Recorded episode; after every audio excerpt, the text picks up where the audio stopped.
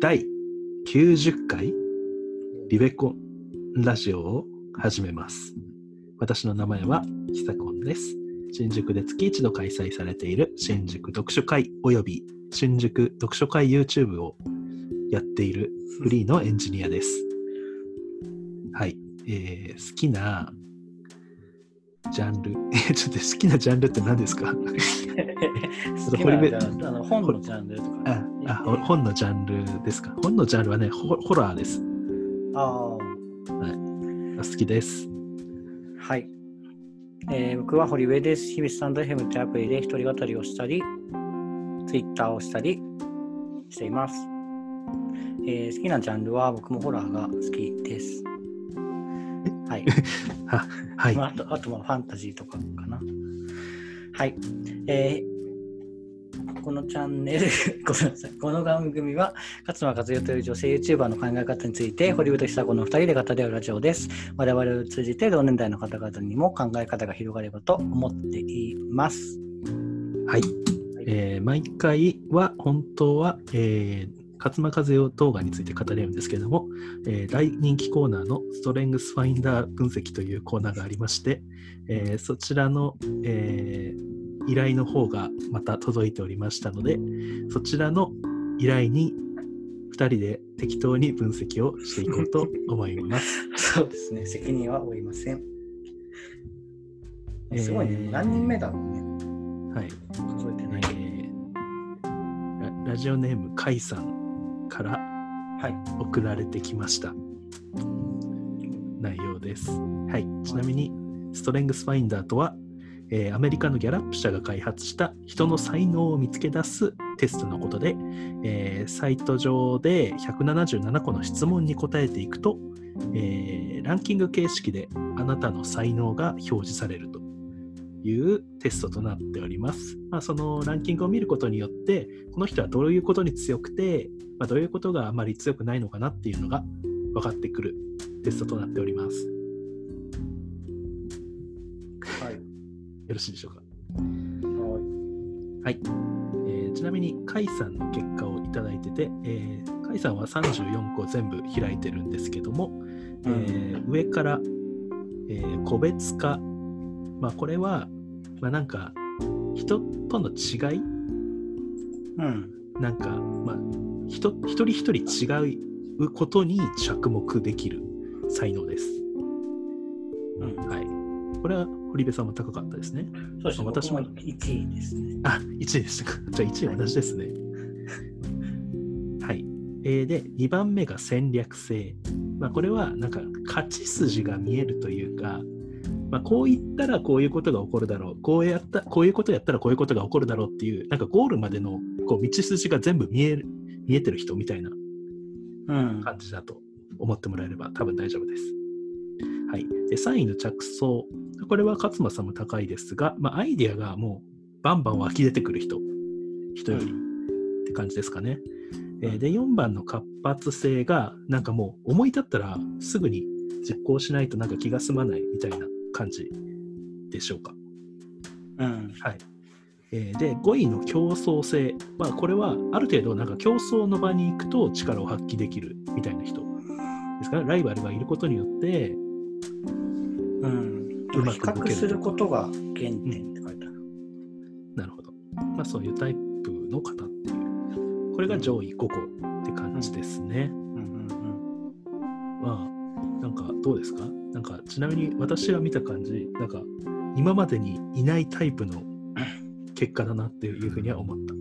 うん。なんか結構やっぱりこれを聞いてくれてる人だから、あの我々と同じタイプというか、同じタイプっていうと、あのーまあ、戦略的思考力とかあが割と高くて、うん。あ高くてというか、そういう資質が上位に来ていて、影響力の部分、うんうん。なんか人に影響を与えるというか、そういうあの、まあ、なんか自分の主張をはっきりするみたいな、うん。そういうところがあの低い人が多かったんですけど、うん。割とだからそこからそれる形で、あのまあ、上位10個の中に4つもその影響力、まあ、その影響力に当てはまるものの半分が入ってるんで、うん。なんか結構珍しいなっていうのは同じ意見ですね。確かにこの4位から7位がね全部影響力うん。という、まあ、グループに属してる才能を持ってる。うんうん。というのがまあ珍しいなっていうのがまずありますね。うん。そうだね。はい。まあ下の方、まあ、若干弱い方を見ていくと、えーうん一番下にあるのが公平性うん。で30あ、まあ、公平性っていうのはまあ公平であることがまあなんか公平じゃないと気が済まないみたいな動き方をする人うんうんって感じですかね。うん。バランサーっていうか。まあそうですね。で33位が原点思考。これは過去。過去の過去があって今があるっていう考え方。を持ってる人、かな、えー、32番これなんて言うんだっけ？保護え？方眼？方眼。これはどういうことですか？えどういうこと？まあなんか仲間外れを作んないみたいな話なかったっけ？いましたね。みんなその輪の中に一員一員であるということをちゃんと大切にするというか。で30位がポジティブという感じですね。まあ、なんかこれだけ見ると、なんか、あどうでしょう。差はあっても、それがなんか、競争とか差があるからこそ、人って動けるでしょっていう考え方なのかな、と、個人的に思ったう感じです。ん。だからなんか最上志向とかあって個別化とかあってなんかなんかなんだろう。その公平性とか方眼っていうところは、まあ、低めのところに出てるけどちゃんと個別化とか最上志向みたいなところとか戦略的競争性みたいなところがあるから、まあ、ちゃんとなんかそれ一人一人の差があるというところにはちゃんと着目していてうん。それをなんかいかになんかなんだろう駆使してうん。あのより良い状態に持っていくかみたいなところに重きを置いているうん。っていう感じですかね。だからあそうですね。そうそうそう。なんかみんな一律になんかその良さをあの同じレベルで保とうよっていうんじゃなくてもうなんかもうバリバリあの 違いはあってうんそれをあのそれぞれ活用していこうぜみたいな。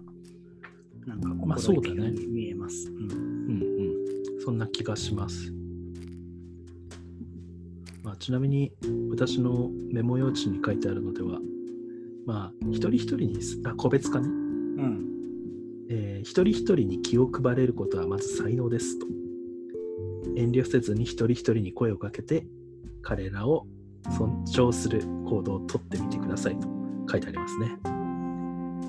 えメモ用紙って何て言うんですか？じゃあこういうこれは、これはこういうことっていう。あーあ、それね、あその今回にと対してのじゃなくて、ね、あ、そうですね。あなんか確か前も出てきた90回にして初めてなんかメモ用謎のメモ用紙ってできたなと思っちゃったけど、あそういうことですね。はい。あ個別化という資質に対して。まあそうですね。うん。まあ確かにね、個別化って、うん。なんか100人いたら、その100人が、まあ、一つのま100人かける1っていうんじゃなくて、その1かける100で捉えられる捉えられるうん。っていうような感じなんですよね。だから、なんていうの多分、その、まあ、1位だから多分息を吸うようにしてるんだけど、できない人には多分できない話なんだよね。うん。あとまあこの人の面白いのは多分個別化とちょっと逆であると思われる指令性も高いという。まあ指令性はまあ一つのものとしてあのまあ、命令を出せるというか、うん。まあ、個別個別に見てたらあの対局では命令出しづらいはずなんだけど、まあ確かにね。はい、で指令性もあるのでうん。なんかもう、まあ、バランス的になんかどっちも分かってるみたいな感じなのか、確かにね、なんか国とかを、あの、なんだろう。例えばね。統率するとか考えると、確一性があった方が、あの、操りやすいじゃないけど、うん。指導、導きやすいみたいなのは聞きますもんね。だから、なんかまあ、場面によってちゃんと変えれるのかなっていうのはあるっていうのと、我々に今までなかった着想活発性があるっていうのがすごい。アイデアはどんどん浮かんでくるし、うん。こうどんどん思いついたアイデアはやってくみたいな動きが取れるのかなっていう。そうだね。ちゃんとなんかそれを伝えるっていう、臆せず伝える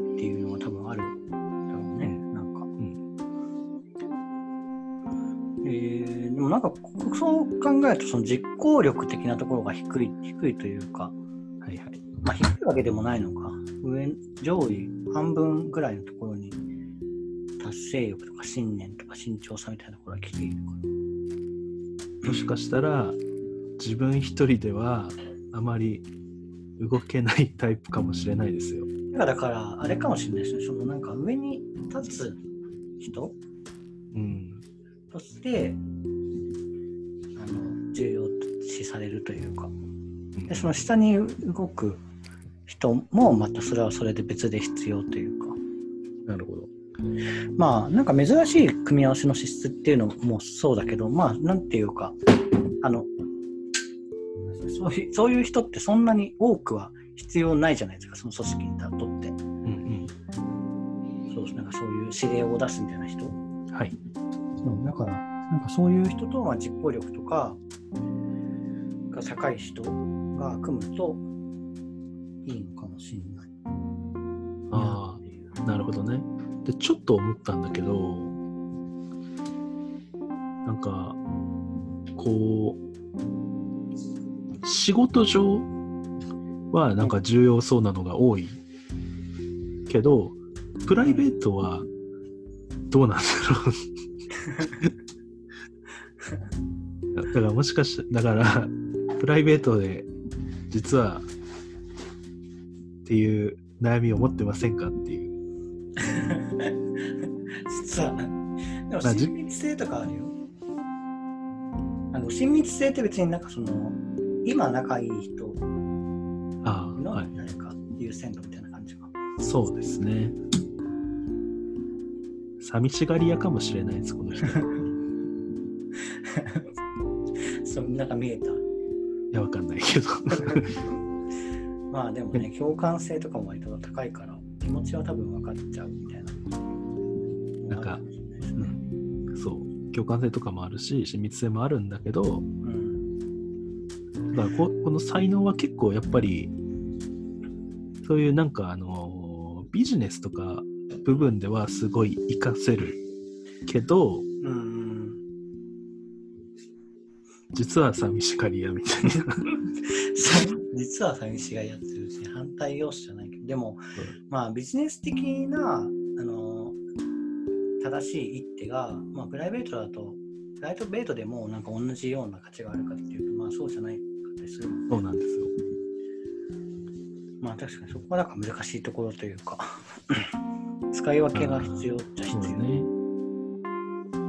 だから、恋人もしくは家族がいたら、もっと輝くんじゃないでしょうか、プライベートが。そういうなんていうの二人三脚で。あ、そうそうそうそう。どうなんでしょういるんでしょうか？確かにね。もういたらねもう万々歳ですよね、本当に勝手に言うなと思ってでも、まあなんかそういうコーナーですかねはい。だから特に何に悩んでるとかは、あの、メッセージに書いてなかったので、あそうなんですねはい。どうしてるんだろうって思ったんですけど、これはぜひ、あの、どうなのかっていうのを聞いておきたいところですね。寂しがり屋なのかどうか。しがり屋かどうか まあね寂しがり屋じゃん全く寂しさを感じない人って多分いないと思うけど、そうね。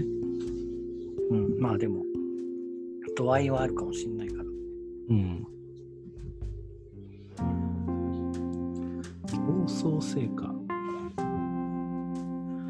うん、なんか競争性ってね、僕も半分よりは下にあるから、あんまりなんか今まで見てこなかったけど、比較することにありますってあるから。まあなんかそれで他のやつも、なんだろうな。まあ、それでもどうしてもやっぱりなんか比較しすぎちゃうとみたいなのがやっぱりああったりするのかな。うんうんうん。あるかもしれないでなんすね。か表裏一体みたいなところであるとしたら、はい。ちなみに、うん、戦略性、2位の戦略性ですが、読書がおすすめとあります？そうなんだ。どういう読書のビジネス書とかってこと？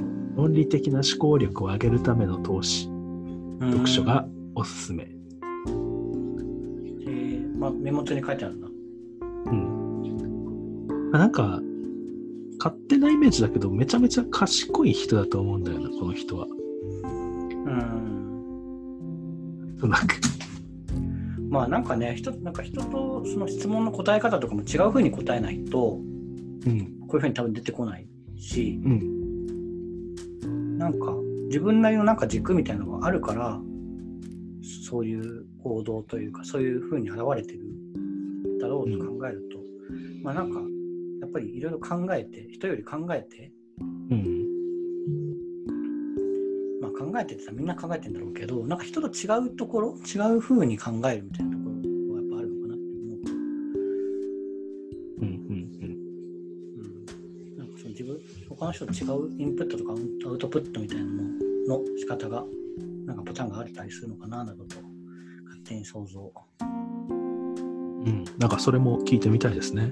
うん。確かにね。どういう風なな